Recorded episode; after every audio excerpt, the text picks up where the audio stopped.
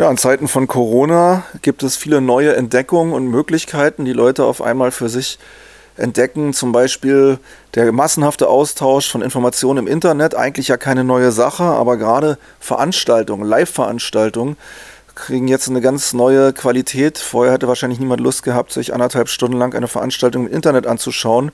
Ich muss sagen, ich persönlich mache das in letzter Zeit ziemlich oft. Denn anders ist es ja nicht möglich, solchen Sachen beizuwohnen. Und über Chatmöglichkeiten und so weiter scheint es auch einen regen Austausch in diesen Veranstaltungen zu geben. Die Datenschleuderei ist dabei immer eine Sache, die lassen wir jetzt mal außen vor, denn die persönliche Sicherheit durch große Internetkonzerne wird täglich unterminiert und angegriffen. Darüber möchte ich jetzt aber gar nicht weiter sprechen. Ich möchte auf einen Online-Event der Frimomia Solidaritätsbewegung in den USA zu sprechen kommen, der am 16. November weltweit im Netz stattfand. Geladen hatten viele Unterstützerinnen von Mumia Abu Jamal aus New York, aus Philadelphia, aus der Bay Area in Kalifornien und vielen anderen Ecken der USA. Und es hatten einige sehr namhafte Personen daran teilgenommen, unter anderem der ehemalige NFL-Quarterback Colin Kaepernick von den 49ers, der sich ja schon seit vielen Jahren gegen Rassismus, tödliche Polizeigewalt und vor allen Dingen für die Abschaffung des Erbes der Sklaverei, die Abschaffung des Rassismus und der Gefängnisindustrie einsetzt.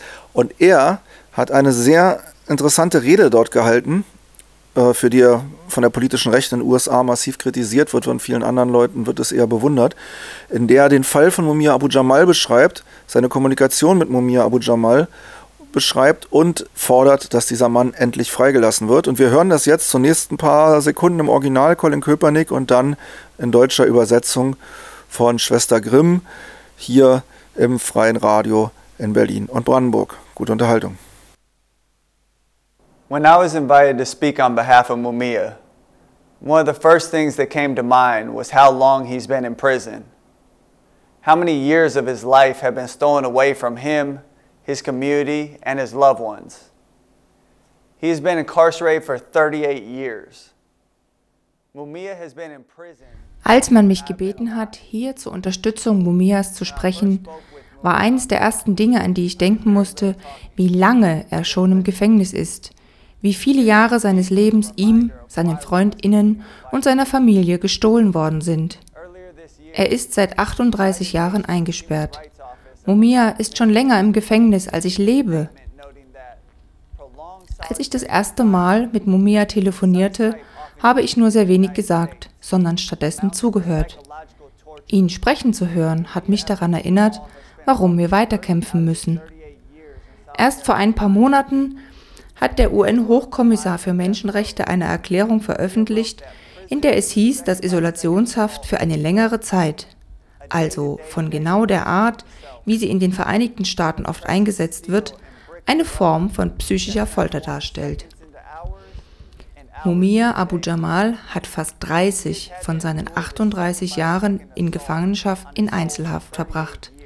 In seinem Buch Aus der Todeszelle schrieb Mumia, dass das Gefängnis, Zitat, in jeder Sekunde ein Angriff auf die Seele, eine tagtägliche Erniedrigung des eigenen Selbst ist, wie eine übergestülpte Glocke aus Stein und Eisen, unter der Sekunden zu Stunden und Stunden zu Tagen werden. Zitat Ende. Er hat diesen Angriff auf seine Seele Sekunde für Sekunde 38 Jahre lang ertragen müssen. Er hatte nie eine Straftat begangen, bevor er verhaftet und ihm der Mord an einem Polizeibeamten in Philadelphia in die Schuhe geschoben wurde. Seit 1981 hat Mumia immer auf seiner Unschuld bestanden. Seine Version der Ereignisse hat sich nicht geändert. Mumia wurde angeschossen, misshandelt, verhaftet und an ein Krankenhausbett gekettet. Der erste Polizeibeamte, der zu seiner Bewachung abgestellt war, schrieb in seinem Bericht, der schwarze Mann hat keine Äußerungen zur Sache gemacht. So wurde es im Philly Mac zitiert. Aber nach 64 Tagen Ermittlungen sagte ein anderer Beamter auf einmal aus, Mumia habe den Mord gestanden. Mumias Version der Ereignisse hat sich nicht geändert. Aber wir sprechen hier von derselben Polizeibehörde in Philadelphia, deren Verhalten, wie es in einem Bericht des US-Justizministeriums von 1979 heißt, Zitat, in jeder Hinsicht schockierend ist. Zitat Ende. Verhalten wie die Erschießung von unbewaffneter Verdächtiger, die Misshandlung bereits gefesselter Gefangener und die Manipulation von Beweismaterial. Es ist deshalb gar nicht weiter überraschend, wenn wir von Dr. Johanna Fernandez erfahren, dass mehr als ein Drittel der 35 an Mumias Fall beteiligten Beamten später wegen übelster Korruption, Erpressung und Beweismanipulation in anderen Fällen verurteilt wurden, in denen sie damit Verurteilung erreichen wollten. Das ist dieselbe Polizeibehörde von Philadelphia, deren Beamte Razzien nach der Maxim des Racial Profiling wie die Operation Cold Turkey im März 1985 durchgeführt haben, die sich gegen schwarze und Latiner Mitbürgerinnen richteten. Dieselbe Behörde, die im Mai desselben Jahres das Move House bombardierte und elf Menschen, darunter fünf Kinder, tötete und 61 Häuser zerstörte dieselbe Polizeibehörde Philadelphias, deren Beamte acht Tage vor den Präsidentschaftswahlen 2020 Walter Wallace Jr. vor den Augen seiner Mutter auf offener Straße erschossen haben.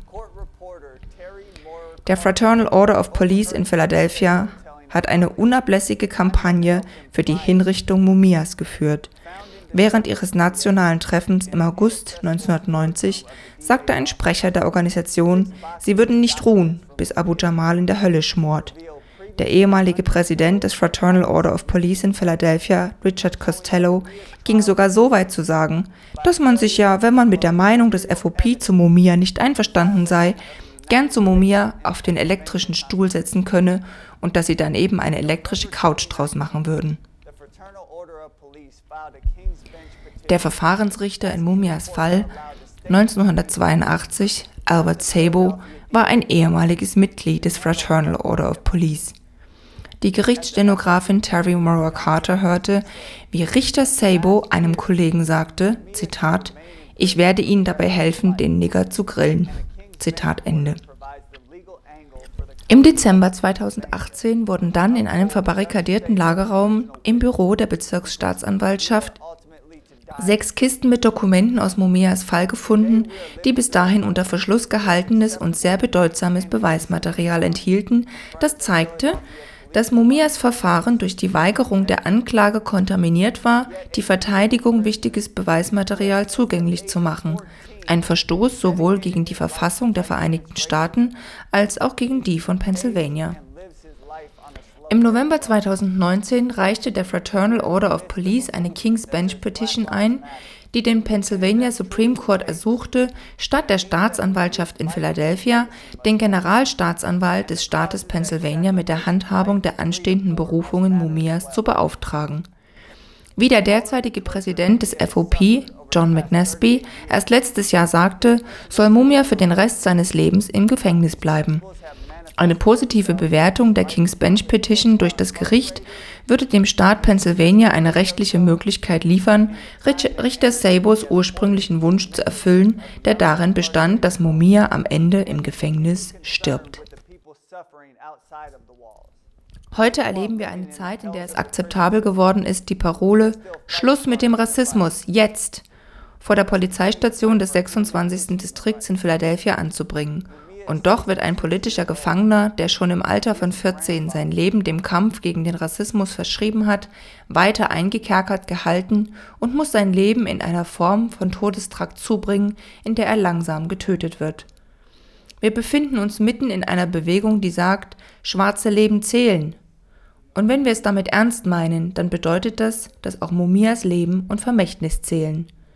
Und die Anliegen, denen er seine Freiheit und sein Leben geopfert hat, müssen ebenfalls zählen.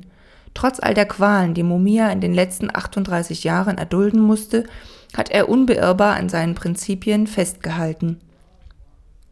Diese Prinzipien haben sich in den unzähligen Büchern manifestiert, die er geschrieben hat, obwohl er im Gefängnis war, und in seinen erfolgreichen Radiobeiträgen, in der Zeit und in der Mühe, die er in seine Rolle als Mentor jüngerer, ebenfalls eingekerkerter Menschen investiert hat und in seiner unermüdlichen Beschäftigung mit dem Leid auch außerhalb der Gefängnismauern.